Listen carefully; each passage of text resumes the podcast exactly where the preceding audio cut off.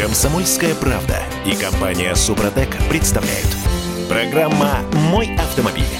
Всем привет! В студии радио «Комсомольская правда» Дмитрий Делинский. Я Алена Гринчевская. Автомеханик, ведущий программы «Утилизатор» на телеканале Че Юрий Сидоренко. Юрий, привет. Здравствуйте. Начинаем с наболевшего. Вот совершенно неожиданный момент, о котором я лично не задумывался совершенно, когда слушал Владимира Путина, который объявлял о том, что мы до 30 апреля находимся на вот таких вынужденных коронавирусных каникулах, а момент, на который я не обратил внимания. ОСАГО. Для того, чтобы получить полис ОСАГО, нужна диагностическая карта. А как ее получить, если автосервисы закрыты? Вот об этом и поговорим прямо сейчас. Пробуксовка дня. Итак, Юрий, у вас же автосервис свой э, с лицензией на прохождение техосмотра, да? Да, да, да. И что? Все закрыто? Дим, ну вот как раз я-то озадачился этим вопросом сразу же, потому что, ну, когда сначала были каникулы там на неделю, то есть, ну, в принципе, мы спокойно бы это прошли, то есть без вопросов, и клиенты мне вопросы бы не стали задавать такие. А вот так как уже сейчас на месяц, я прекрасно понимаю то, что я же и выписываю сам полисы, то есть я выступаю как, как страховой агент. Естественно, этим вопросом задача, что я полис не могу выписать без диагностической карты. И э, почитал сразу же, начал узнавать, как мы можем работать. То есть изначально было то, что э, различные предприятия обслуживания автомобилей работают по-разному. Там АЗС, например, работают постоянно. Ну, потому что бензин, топливо, дизельное и газ – это стратегические вещи. Это как бы стратегические, или как там они, не помню, как называются. Ну, первая категория первой Да, необходимости. первой необходимости. Там же были раньше запчасти, там шины и так далее. Но сейчас их исключили из категории первой необходимости. Но шиномонтажки работают. Вот, шиномонтажки сейчас тоже уже как бы не работают. То есть мы сначала работали как шиномонтаж, потом нас как шиномонтаж тоже попросили не работать. Погодите, погодите, а это как происходит? То есть приходит какой-то специально обученный человек и говорит, вы что, офонарели, здесь коронавирус, почему вы все еще открыты? Э, Так? Нет, нет, не совсем так. Специально обученных людей нет. У нас приехал наряд, полиция, то есть они патрулировали город, они ехали мимо, увидели, что мы открыты, зашли, и совершенно в нормальной форме. Ну, у нас как бы все в масках, то есть все нормально, как должно быть. То есть, в принципе, один человек, то есть рядом никого нету, работает один человек на экстренной, как говорится, помощи и оказании, так как я знаю, что автосервисы должны работать на оказании экстренной помощи. Без приема новых заказов. То есть мы должны, если что-то, выехать и что-то там сделать. Вот. Вот к этому А, вопросу мы еще вернемся, а прямо сейчас про шиномонтаж все-таки. Все,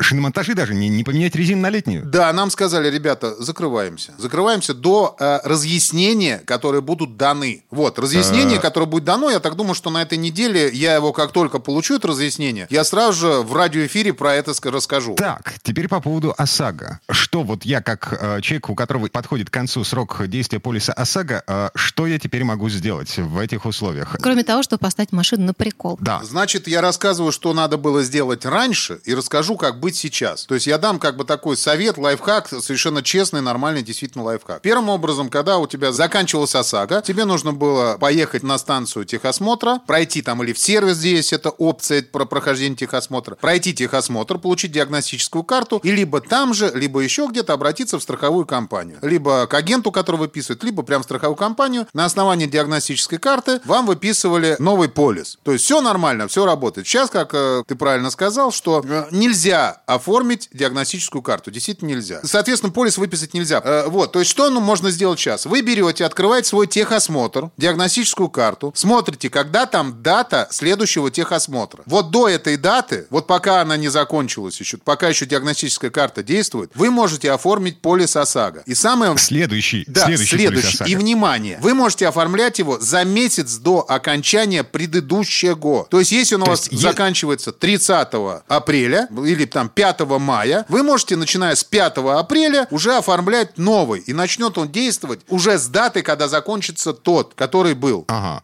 Так, теперь давайте возьмем калькулятор и представим себе а, масштаб проблемы. В Москве, условно говоря, 2,5 миллиона автомобилей, которые более-менее регулярно выезжают на дорогу. О, Я ничего не путаю? Ну, я думаю, что даже больше.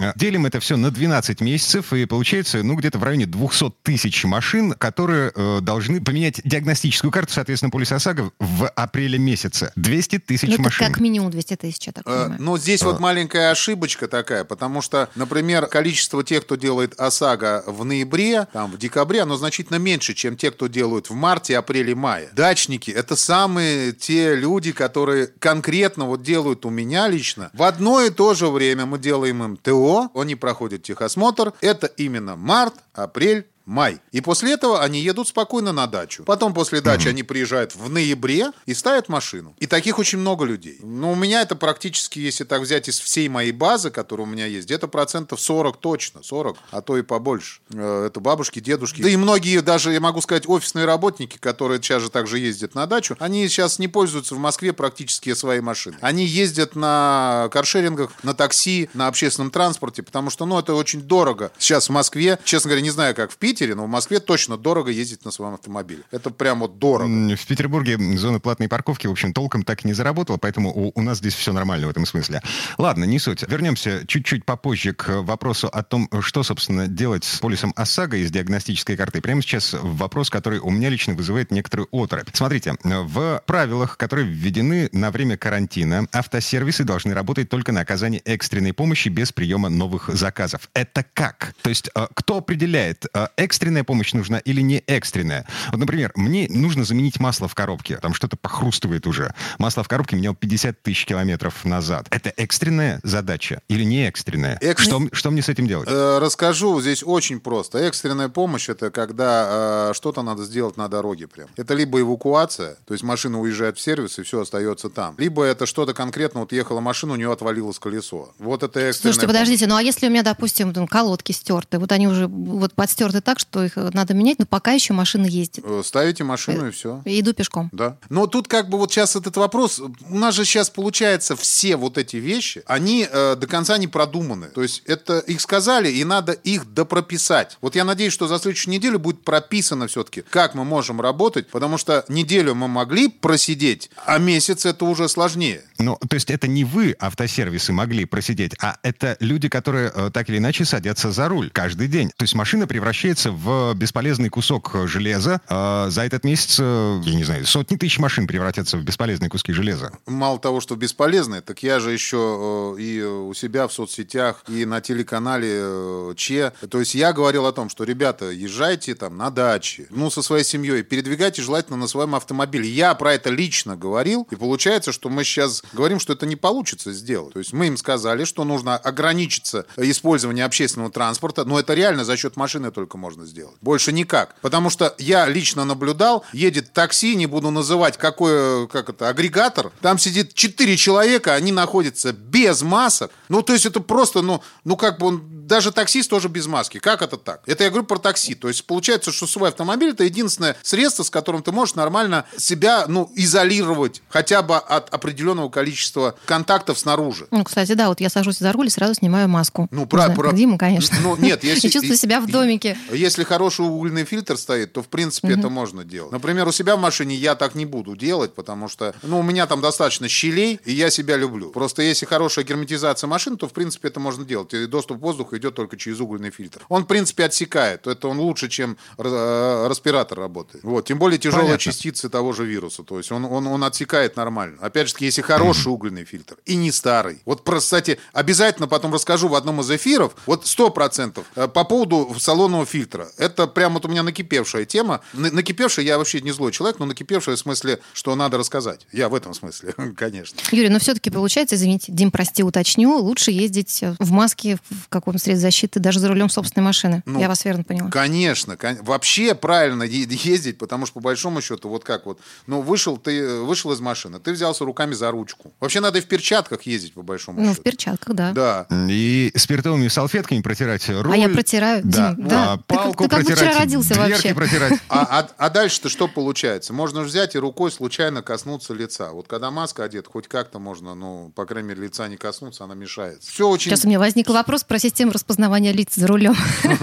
А, Дима, это, уже, совершенно отдельная история. Поговорим попозже Так, об этом. а, слушайте, в общем и целом, подводя черту под всей этой историей, а, мы с вами на этой неделе ждем официальных разъяснений от властей по поводу того, как работают автосервисы, как работает система техосмотра и что делать с диагностическими картами, что делать с ОСАГО. Да, это, это первое. А второе, те, у кого уже сейчас месяц до окончания э, полиса, как правило, есть месяц до окончания э, диагностической карты. Вот. Вы смотрите э, дату. Если э, месяц уже есть, то спокойно звоните своему агенту, прям дистанционно, и оформляете полис дистанционно. Основываясь на данных предыдущей диагностической карты. Она действительно. А потом, когда все будет уже разрешено и запущено, уже начнет действовать у вас новый полис, обязательно не забудьте сделать новую диагностическую карту. Ее не обязательно вносить туда в данные, ничего не надо менять. То есть э, она просто у вас должна быть, что у вас автомобиль технически исправен, чтобы, не дай бог, вам потом не отказали в выплате. Вот такая вот простая история. Юрий Сидоренко, автомеханик, ведущий программы «Утилизатор» на телеканале Че. Юрий, спасибо. Спасибо. Спасибо. Но мы вернемся в эту студию через пару минут уже вместе с Андреем и Олегом Осиповыми. А Будем говорить о том, как умные машины превращают водителей в овощ за рулем и в подопытных кроликов. Комсомольская правда и компания Супротек представляют. Программа «Мой автомобиль». А это мы вернулись в студию радио «Комсомольская правда». Я Дмитрий Делинский. Я Алена Гринчевская. А теперь у нас на связи Андрей и Олег Осиповы. Здравствуйте. Здрасте еще Но раз. ментально мы с вами, вы же знаете. Виртуально, по крайней мере, уж точно. Да-да-да, между нами 650 километров, э, самоизоляция, карантин, коронавирус, э, все дела. Но здесь сейчас давайте мы будем говорить не о последствиях эпидемии, а о том, что, ну, скажем так, такое долгоиграющее, о новейших технологиях, которые, по большому счету, превращают нас с вами, водителей, в овощи, в мешок. Подопытных кроликов есть кроликов. Версия. А Да. Я объясню, я объясню, а потом попрошу Андрея поделиться конкретным случаем. Как тебе такое, Илон Маск? А Дело в том, что все больше систем, которые призваны обеспечить нашу безопасность. Эти системы иной раз действуют слишком навязчиво, более того, вполне способны обеспечить как раз противоположную. Давайте противоположный загибать эффект. пальцы, загибать Да, пальцы. у Андрея недавно такое случилось. Конечно. Я ему по этому поводу сказал, ну что, брат кролик, доигрался. Ну, А, например? парковочный ассистент, например. А, нет, даже не парковочный. менее Это менее зло. хотя с парковочным ассистентом я с вами соглашусь, потому что если человек не умеет парковаться, то я думаю, что он также плохо водит машину. Его Эти вещи ничто, взаимосвязаны. да. Его не спасет ничто. И, конечно же, в таком случае парковочный ассистент, наверное, для кого-то будет полезен, потому что исправит его ошибки и поможет запарковать автомобиль. Хотя по собственному опыту скажу, что работает он все равно хуже, чем работает человек, потому что допуски у компьютера и у электроники, у парковочного ассистента достаточно большие. В очень узкие места она не влезет. Но возьмем другую систему. Сейчас она получает активное распространение. Это система автоматического торможения или предотвращения аварий. Вот я вам приведу случай из собственной жизни. Вот не так давно ехал я в достаточно мощном, приятном таком и дорогом кроссовере. Стоит он, по-моему, около 7 миллионов. Все хорошо. И на безобидной дуге, видимо, машина поняла, что там кто-то находится или я могу въехать в некий бетонный блок, и машина внезапно сама активировала тормозную систему. Я на самом деле просто Нет, поворачивал. она да, я ехал. все-таки одновременно. Она загорает, Она она, замигала. блестит, она, так сказать, кричит. Э, Ну, естественно, я-то был абсолютно, я был уверен, что на этой скорости спокойно при данном повороте руля я спокойно впишусь в эту дугу, но машина решила, что не так, что перегрузка велика, и резко дала по тормозам. Видели вы, вы глаза того таксиста, который ехал сзади? Он был в шоке, я-то тоже был в шоке, потому что, ну, ты не ожидаешь, что в какой-то момент, тем более в повороте, машина сама предпримет экстренное торможение. Не просто торможение, а экстренное торможение со всеми вытекающими отсюда последствиями. И вот тот человек, который ехал сзади, он явно был к этому не готов. Слава богу, он соблюдал нужную дистанцию. Да и я, в общем-то, среагировал достаточно быстро, поскольку уже немножко э, привык к э, неадекватной работе этих систем. Распрямил руль, сбросил газ, снова нажал на газ, чтобы она поняла, что все нормально. Слушайте, что ну, нет что же это лучше враг хорошего, что ли? Вот я слушаю Да, вот и получается. Так, и что же делать? Понимаете, мы упираемся в достаточно такой сложный вопрос машинного обучения. Ведь что такое компьютер? Компьютер это некая бинарная система, это последовательность нулей и единиц. Там не бывает серого, там есть черное и белое. Да или нет. Там не бывает никаких других параметров. Но он все равно всегда анализирует, прогоняя через свой электронный мозг скорость сближения, возможные препятствия. Он должен распознавать эти объекты. Но для распознавания и обработки требуется, опять же, очень мощный процессор. А если мощности процессора не хватает, либо количество факторов, которые приходится ему обрабатывать, велико, он начинает подзависать. И в таком случае компьютер начинает реагировать максимально безопасно, по его мнению, то есть как раз-таки активировать тормозную систему. Потому что он считает, что он лучше сейчас это сделает, чем он пропустит тот момент, когда еще можно было исправить ситуацию. И получается очень такая сложная на самом деле система. Мы не можем полностью положиться на компьютер, когда мы говорим о автомобилях. Потому что вот когда мы часто очень приводят параллель с авиацией, действительно очень много э, технологических достижений, скажем так, э, в автомобилестроении пришло именно из авиации, но в авиации немножко другая ситуация. В небе нет такой плотности движения, какая наблюдается на дорогах. И количество факторов в небе, по большому счету, меньше. По крайней мере, внешних факторов, вот этого внешнего воздействия, которое приходится обрабатывать компьютеру. Здесь, когда мы перекладываем э, всю эту систему, то получается, что они ведь э, все время учатся. И пока еще, к сожалению, не дошли до того уровня, когда мы можем полностью на него положиться. Лично у меня в этой связи всегда возникает один простой вопрос. Господа, давайте определимся. Если эта машина сама тормозит, сама разгоняется, то тогда дайте мне кнопку, которую я нажму, и она автоматически довезет меня до пункта назначения. То есть тогда мы уже говорим о полностью автономном транспортном вот, средстве. Вот это самое важное, я бы хотел уточнить. Дело в том, что мы сейчас живем в ту прекрасную пору, когда полный автопилот еще невозможен, он еще не создан по-настоящему, да? А вот половинчатый уже есть. И мы вот почему так, эти самые кролики? Потому что мы как раз и испытываем вот эту половинчатость. Мы живем в переходную эпоху от одной системы управления к другой. Погодите, Это гос- верно. господа, вспоминаем конец 19 века. Э, Самодвижущиеся повозки, чадящие, которые... Как и все боялись. Да, все цивилизованное человечество крутило пальцем у виска и смотрело, вы с ума сошли, куда вы э, вот это тащите, зачем вы тащите это в этот мир? Да, было Нахрена вам самодвижущиеся повозки? Но это все-таки не совсем верное, уж простите, Дмитрий, сравнение, потому что тогда речь шла о действительно технологическом прогрессе, который заключался не в различных новых системах, а в новой форме, если хотите, транспортации. Эти самодвижущие экипажи были быстрее, чем лошади. В конечном итоге они лошадей-то и выдавили, иначе мы бы так бы с вами на лошадях и ездили. Но уж коли водитель отвечает полностью, несет ответственность за происходящее с его автомобилем, то когда вмешивается в эту электронную систему, вот мне лично хочется всегда возникнуть, да, не рушьте мне мозг своей электроникой, а если взялись, то дайте полный автопилот. И снимите тогда с меня всю ответственность за происходящее. А можно сразу уточнение, э, Конечно. блондинки, простите, по поводу автомобиля Тесла. У меня просто был опыт там, в качестве пассажира, я ездила прошлым летом. Это полный автопилот, я все верно Да. понимаю. Это вот не, не то, о чем вы сейчас говорите, 4 да? плюс. Это э, система автопилотирования четвертого плюс уровня. То Она там, там- способна. да, там можно быть спокойным. Ты нажимаешь кнопочку, она сама тебя везет. Все Ну, верно. абсолютно спокойным, я думаю, что прекрасно помните эти случаи, когда те же самые Теслы сбивали людей, врезались в другие транспортные средства и так далее. Это говорит как раз-таки о том, что пока еще для полного автопилота время не настало. Я вам приведу пример. Пару лет назад я был в Китае в,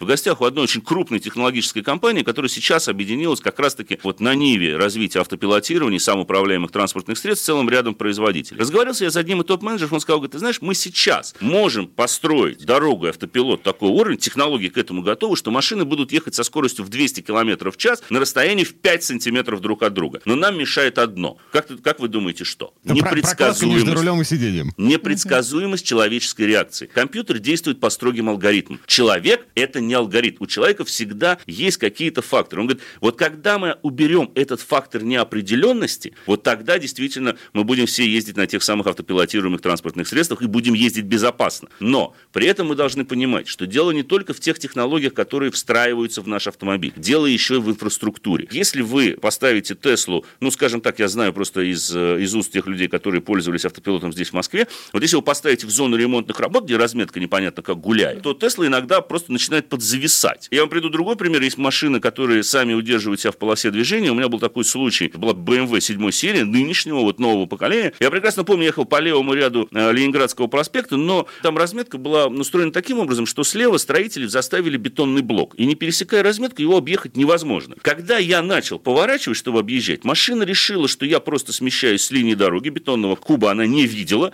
и в буквальном смысле меня заставила, вот, чтобы я налетел на этот куб. Ну, понятное дело, что, так сказать, э, э, силовым методом... Пока у человека приоритет. Да, силовым методом я ее заставил повернуть, хотя испытал несколько таких неприятных моментов, потому что машина целилась прямо в куб. Она его просто не видела. Это говорит о том, что сама инфраструктура и сама дорога еще к этому не готовы. Вот я хотел бы еще добавить вот что. Есть системы при этом, которые придумали маркетологи. Да, Это самые это большие песня. вредители с точки зрения водителей. Нормально. да. Почему? Потому что первое, что надо из автомобиля изъять и ни в коем случае не ставить, это, конечно, система удержания в полосе движения. Это вредоносная Это система. вредоносная система, она мешает, особенно когда подруливает. Вторая система, которую надо изъять из обращения, пока человек командует автомобилем, это система активного рулевого управления. Да. У Mercedes это называется Direct Steer. У BMW Active Steering. Active Steering. Она, кстати, BMW была первой компанией, которая поставила, я ее испытывал. И первый же ты ее назад. сломал как раз. Э, Нет, сломал ее мой коллега-гонщик, но тем не менее, поскольку установка такой системы стоит полторы тысячи евро, То почему то бы Почему, почему бы, так сказать, эти деньги не не заработать, если говорить предельно откровенно, предельно честно. Вот есть системы, которые ставятся исключительно из маркетинговых соображений, и они, с моей точки зрения, весьма и весьма опасны. И в заключение еще один момент, на котором я хотел бы остановиться. К сожалению, э, мы не можем остановить технологический прогресс, и в конечном И не итоге... нужно. И не нужно этого делать, ведь лень – это главный стимул и двигатель технологического прогресса. Но давайте не будем забывать, что, во-первых, законы физики обмануть никому не удастся. Какая бы современная и продвинутая электроника ни стояла, всегда есть закон физики, согласно которому автомобиль двигается, перестраивается, тормозит и поворачивает. Это факт. И, во-вторых, пугает то, что появляется все больше и больше водителей, которые начинают полагаться на электронные системы и вводят машину как результат чрезвычайно плохо, потому что они полагаются на систему удержания в полосе движения, они полагаются на систему автоматического торможения, они полагаются на систему автоматической парковки и не считают необходимым оттачивать свои водительские навыки до должного уровня, чтобы самому в критической ситуации взять контроль над автомобилем и выправить И ситуацию. вот какой бы приехал совершенно в Рязанскую губернию и все понял. Поэтому э, вот эти моменты тоже нужно так или иначе учитывать. И, конечно же, меньше всего хочется быть э, в данном случае таким подопытным кроликом, на котором все эти системы оттачиваются. Хотя я прекрасно понимаю, что без этого не обойтись, потому что совершенствование этих систем зависит в том числе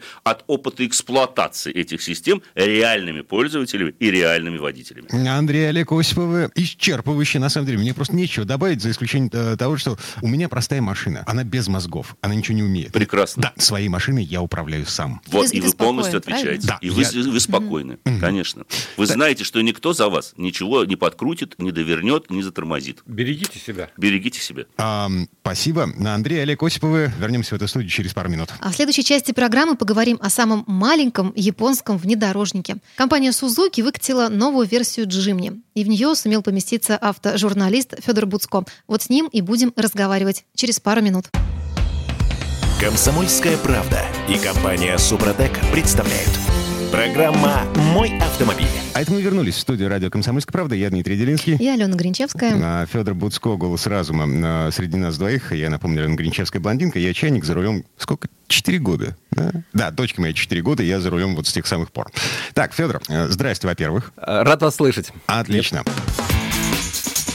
Тест-драйв.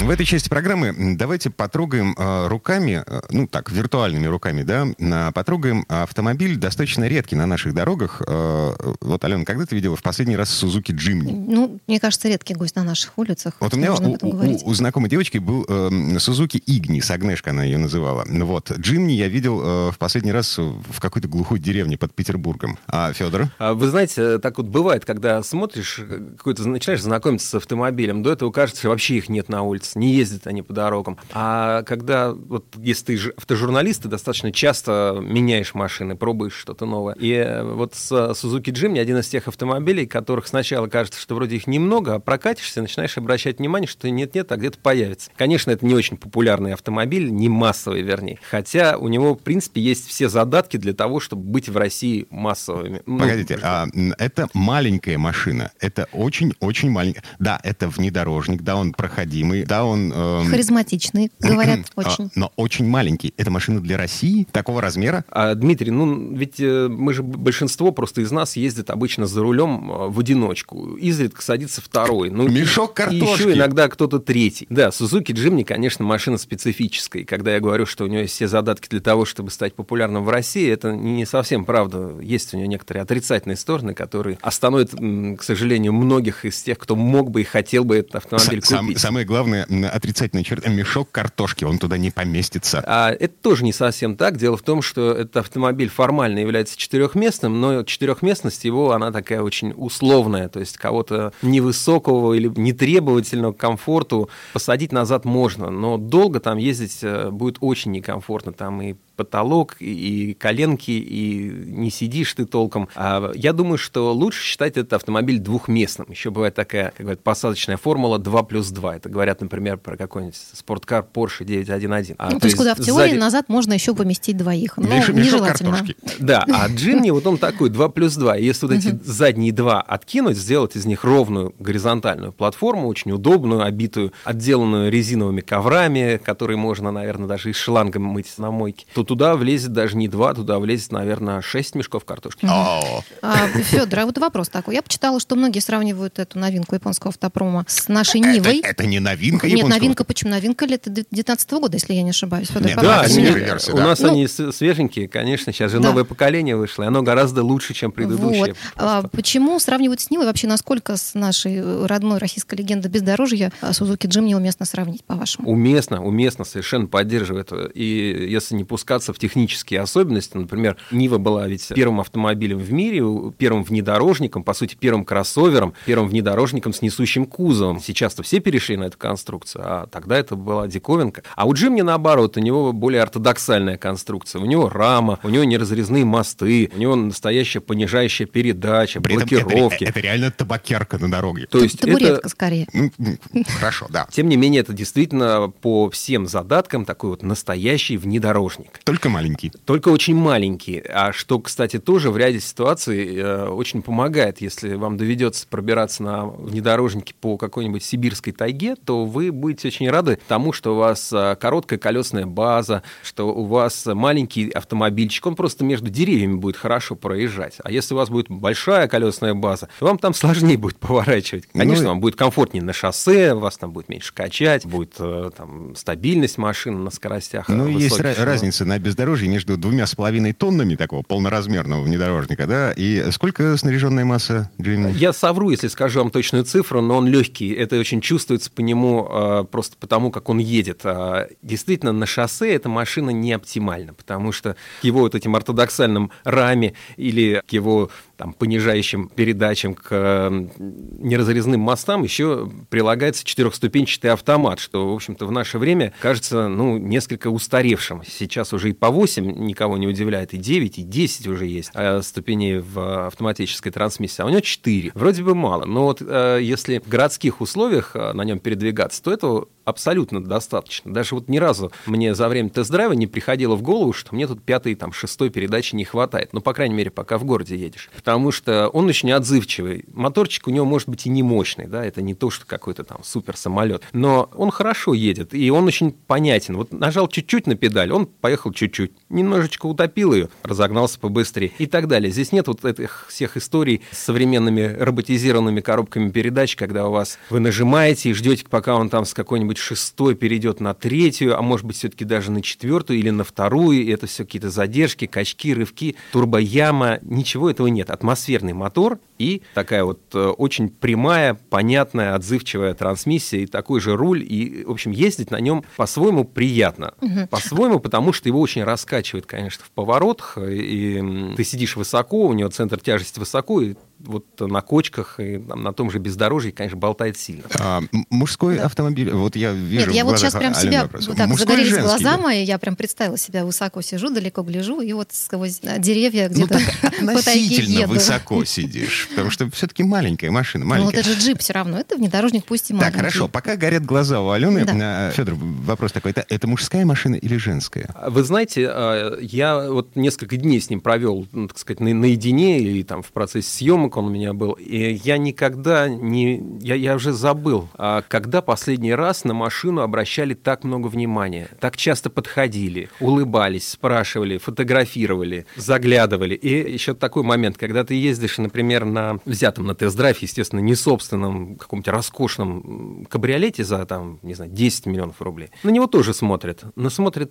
так... Ну, м, подходит с опаской, судя по всему. Подходит, Это- со- это не, по- не зависть. подходит, да, смотрит часто. Ну, как кажется, что хочется выйти и сказать, да, да это не мой, не мой, ну это- не, не надо на меня так смотреть. А вот на эту машину смотрят с радостью, смотрят с улыбкой. И мужчины, и женщины. И подходят, и спрашивают, парень на BMW X6 подъехал, сказал, я тоже, тоже такой хочу, только я длинный, я попробовал, я даже не вмещаюсь за руль. И девушки подходят. То есть он нравился всем. Правда, он еще был такого очень э, жизнерадостного салатово-желтого цвета. Ну, японец же, ну, типичный японец, что с них возьмешь? он классный, он замечательный автомобиль, хотя вроде бы так э, поначалу кажется, ну что там, четырехступенчатая эта коробка передач. Кресло регулируется вперед-назад и спинка под одним углом. А у руля нет больших там вариантов настроек, э, то есть он ходит по углу наклона, но не по вылету. Тоже кажется, вроде нет. Ну, не- садишься и удобно тебе. А Очень хорошая обзорность. Это, кстати, радость большая для мужчин и для женщин, потому что, ну, здорово, когда ты чуть-чуть приподнявшись на сиденье, ты можешь увидеть просто края автомобиля. Не то, что догадаться, где там кончается капот и где кончается бампер, а просто-напросто ты вот видишь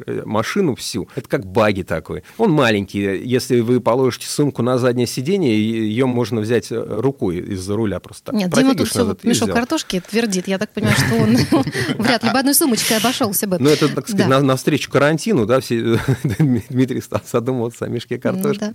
А, Федор, ну вот я сейчас пытаюсь портрет нарисовать водителя, который захотел бы купить Сузуки Джимни. А, средний, да, средний рост. Во-первых, да, он должен быть не очень высокий, как я поняла. Ну, парень, который жаловался на то, что не влезает, был действительно высокого роста, явно выше, чем метр девяносто. У меня метр восемьдесят три, и я никакой тесноты там не испытывал. Он очень удобный в городе, он маленький, да, у него длина всего 3,65. Mm-hmm. А, то есть это совсем крохотулька. У него радиус разворота 5 метров. То есть вот нашел какое-то маленькое место, в которое там перед тобой какие-то ребята на Солярисе пытались, пытались, да не въехали, а ты сходу прям-то раз, и ты уже стоишь. Это здорово. Человек, который на такой машине ездит, должен обладать, наверное, некоторой самоиронией, мне кажется. Не потому, что это комический автомобиль, но при том, что он не дешевый, да, вот мы говорили кстати, о том, по, кому по подойдет. Я так поняла, что Нива, она подешевле все-таки будет. Ну да, раза в три, наверное. Он ну, стоит полтора миллиона. Ну там есть разные комплектации. А, а. Ну это дорогая, дорогая игрушка, конечно. Когда ты смотришь на простоватый интерьер, на очень слабенькую аудиосистему, на мультимедийную систему тоже такую, ну, не самую современную. Тормоза у этого автомобиля тоже, ну, такие, не для шоссейных скоростей. Узкие шины, валкая подвеска, там, болтает на бездорожье. Не для всех удобно реализован полный привод, потому что, ну, он без дифференциала, то есть ты его жестко подключаешь. Либо ты едешь на заднем, либо ты едешь на полном. И вот э, весеннее время это будет или там зимой, или когда скользко, вот надо как-то сразу себе решить. Либо ты едешь вот уже с полным приводом, да, либо ты немножко рискуешь, едешь на заднем. Ну, то есть у него есть ряд минусов, а так это машина для хорошего настроения, если он вам, в принципе, может подойти по своим габаритам э, и по своему назначению, то я бы советовал просто пойти в автосалон и познакомиться с ним. А к вопросу о назначении, это все-таки городская машина или машина для э, поездок на дачу? Я бы его охарактеризовал как такой универсальный автомобиль э, с акцентом на городскую езду, потому что покупать его все-таки для того, чтобы покорять серьезное бездорожье, да, это возможно. Как всегда, к Джимни предлагается огромное количество разного тюнинга, который позволяет сделать из машины такого настоящего проходимца. Но это э, очень мало кому нужно, это такая радость на любителя. Ездить на нем в путешествие будет испытанием, потому что ну, он гудит, и он шумит уже 100 км в час. Ты понимаешь, что ты едешь, кирпич везешь, он расталкивает воздух э, с трудом. И очень медленно разгоняется, когда ты едешь, допустим, на скорости 90-100, а тебе надо ускориться, чтобы кого-то обогнать. Это надо планировать сильно заранее, потому что на а, резвость тут рассчитывать не приходится. Поэтому для таких длительных путешествий эта машина, конечно же, не предназначена, но вот как раз в режиме город и иногда куда-то выбраться будет вполне удачный ваш партнер и, наверное, автомобиль, который вам долго не надоест. Сузуки угу. Джимни, Федор Буцко, только что из-за руля э, вот этого самого внедорожника, который я лично считаю недонивой. Может а, быть, я не прав. Кажется, приятная, Закидайте меня мешками приятная, с картошкой. замечательная машинка. Федор, спасибо и хорошего дня. А мы вернемся в студию через пару минут уже вместе с Александром Пикуленко. Будем слушать историю автомобиля Ford T. Сан Саныч говорит, что это автомобиль для неудачников. Комсомольская правда и компания Супротек представляют. Программа «Мой автомобиль». А это мы вернулись в студию радио «Комсомольская правда». Я Дмитрий Делинский. Я Алена Гринчевская. В этой части программы у нас традиционный исторический очерк от Александра Пикуленко. Сан Саныч сегодня рассказывает об истории автомобиля Ford T, который совершил революцию в мировом автопроме. Это первая машина, которую собирали массово на конвейере. Ну и добавлю, что Сан Саныч по-прежнему находится в режиме самоизоляции. В связи с этим э, мы слушаем его рассказы по скайпу. Предыстория. Форд Т – типичный персонаж Стейнбека. Сухощавый бродяга с обветренным лицом и натруженными ладонями. Приглядишься, таков и сам старина Форд за вычетом его миллиардов. Америка гордится обоями и автомобилем, выпущенным тиражом 15 миллионов 484 тысячи 781 экземпляр, и Генри Фордом, чье имя он носил. Легенды не рождаются сами по себе. Форд был первооткрывателем пиара. Чтобы идеально вписаться в формат американской мечты, мечты пришлось приложить немалые усилия. Плохие дети заканчивают свою жизнь на висельнице. Хорошие становятся президентами Соединенных Штатов. С молодых ногтей Генри пичкали подобными нравоучениями. Вопреки или благодаря им, смышленный деревенский паренек стал великим Фордом и принялся читать проповеди широким массам и в первую очередь своим рабочим. Всякий раз, модель Т приводилась в качестве неоспоримого доказательства его правоты. Китайские кули, которому приходится тяжко работать за несколько центов, бесспорно несчастнее американского рабочего, имеющий собственный дом и автомобиль. Первый раб, второй – свободный человек. Но что понимать под словом «свобода»? Конвейер, на котором собирался модель Т, выматывал настолько, что и огромная зарплата по 5 долларов в день была не в радость. 8 часов на потоке у Форда были адом по сравнению с 10 часами на любом другом заводе. Но за воротами всегда стояли уже одетые в рабочие комбинезоны, желающие заменить слабака.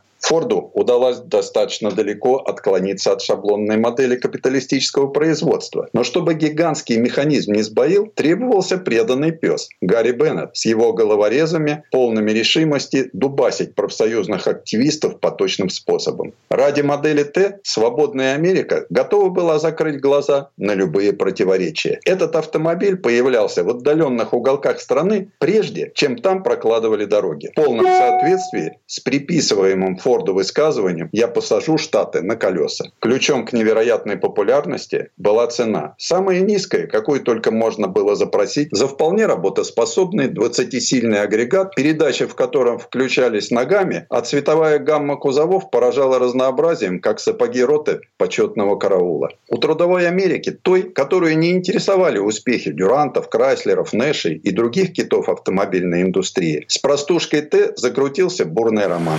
Честные Честные люди терпят неудачу, если у них не хватает существенных качеств в дополнение к честности, считал сам Форд. Он обращался с честностью в соответствии со своими взглядами. Лишь в той дозировке, которая требовалась для успешного продвижения марки. Существует единственное свидетельство причастности Генри Форда к конструированию модели Т. И то услышанное из его уст. В 1905-м на гонках в Палм-Бич Генри подобрал обломок разбившегося французского автомобиля, легкий и твердый твердый. Обломок отнесли в лабораторию, где выяснили, что сталь содержит ванадиевую добавку. Тут не поспоришь. Сколько угодно вноси извинения в чертежи, но без легированной стали никуда. Одной байкой смекалистый фермер отодвинул настоящих творцов модели Т на второй план но мы назовем их. В первую очередь это Чайльд Гарольд Уиллс, Именно его историки считают истинным автором идеи с ванадиевой сталью. Компоновку машины создал венгерский иммигрант Йожеф Галамб, двигатель швед Чарльз Соренсен. У Форда служил также человек-арифмометр Джеймс Кузенс. Низкая себестоимость модели Т – его заслуга. Сам Генри в сталях, чертежах и себестоимости не смыслил ничего. Менеджером он был никудышным. Две его ранние попытки начать автомобильное дело потерпели фиаско. Гонщик его из Форда тоже не получил получилось. Выступив однажды, пусть даже успешно, в дальнейшем он предпочитал нанимать сорвиголов. Социалист, он принудительно выводил на своих заводах медицинское страхование, нещадно штрафовал за нарушение норм охраны труда, открыл для служащих и их семей клиники, ясли, начальные школы. В январе 1914 Форд поднял минимальную зарплату до 5 долларов в день, а сам рабочий день сократилось с 9 до 8 часов. Это вызвало бурю негодования. О выходке Форда писали больше, чем о войне в Мексике и свадьбе дочери президента. Оскорбленный Вудро Вильсон первым зачислил Форда в социалисты. Однако каждое решение Форда диктовалось расчетом. Его рабочие, вчерашние босики и шпана, должны составлять единый механизм по выпуску модели Т. Совершенно случайно, единственным не вписавшимся в налаженную Фордом систему оказался маленький смешной человечек Чарли Чаплин, высмеявший поточную сборку в кинокомедии «Новые времена». Миротворец. В разгар Первой мировой Форд решил в буквальном смысле купить мир и для начала выделил на антивоенную кампанию миллион долларов. Затем снарядил корабль, чтобы плыть в Европу и вернуть сыновей из окопов к Рождеству. Но этот жест автомобильного короля остался непонятым ни европейскими монархами, ни публикой. Горький назвал Форда американским Дон Кихотом. Измученный насмешками и морской болезнью, Генри из Норвегии бежит обратно в Детройт, чтобы восполнить утраченную выгоду продажи военных автомобилей, сторожевых кораблей, авиамоторов и других действенных средств из арсенала демократии. Не получилось и из Форда и отца. Сам он был старшим из шести детей в семье, но жена Клара подарила ему единственного сына. Проблема Форда была в том, что нравственные идеалы философа Эмерсона он ставил выше любви к ребенку. Мальчик слишком мягок. Генри не допускал мысли, что характер наследника может не походить на его собственный. И потом отец предписал Эцелу жесткую терапию и продолжал публично третировать его даже в бытность Эцела президентом Форд. Эцел, один из немногих, настаивал на замене модели Т более привлекательными разработками. Его усилия натыкались на яростное противодействие Генри, даже когда фирме «Шевроле» впервые удалось продать машин больше. Однажды Генри набросился с тростью на обновленный вариант модели Т, спроектированный сыном, и не успокоился, пока весь его не покорежил. Не Эцел, а модель Т была его любимым детищем. Собственно, никто так и не знает причину, по которой наследник империи Форда не дожил до 50 лет. Говорят, слишком поздно обнаружили опухоль желудка. Генри, похоже, так и не поверил в случившееся. Надо больше работать, как заклинание повторял он на похоронах. С тех пор за стариком начали замечать странности. Возможно, он наконец понял, что является самым великим неудачником на Земле. Хотя оставалась еще и модель Т, машина, на радиаторе которой стояло его имя. Единственная его удача. И они действительно были неотделимы друг от друга. Предыстория. Сан Саныч, спасибо. Александр Пикуленко, летописец истории мирового автопрома. Но от себя добавлю, что народное название Ford T в США звучит так. Тин Лизи. А на русский это переводится как жестянка Лизи. Вот это самое Лизи — это э, не женское имя, это распространенная в Штатах кличка лошади. То есть на самом деле это название ну, не имело никакого пренебрежительного оттенка, скорее подчеркивал тот факт, что Ford T пришел на смену живой лошади в качестве основного транспорта у американских фермеров. А в России на таких машинах ездила армия в Первую мировую и в гражданскую. Вот, например, легендарный комдив Чапаев ездил не только на броневиках, но и на грузовике Ford T. На этом у нас все. Дмитрий Делинский. Алена Гринчевская, берегите себя. Всем хорошего дня.